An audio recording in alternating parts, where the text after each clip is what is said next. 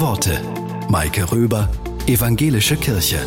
Liebe und geliebt werden hat auch damit zu tun, wie man mit sich selbst umgeht. Das beschreibt die Autorin Dolly Alderton treffend. Meistens spiegelt die Liebe, die dir jemand schenkt, die Liebe, die du selber gibst. Wenn du dir selbst gegenüber nicht mit Freundlichkeit, Fürsorge und Geduld begegnen kannst, dann ist es ziemlich wahrscheinlich, dass das auch niemand anders kann.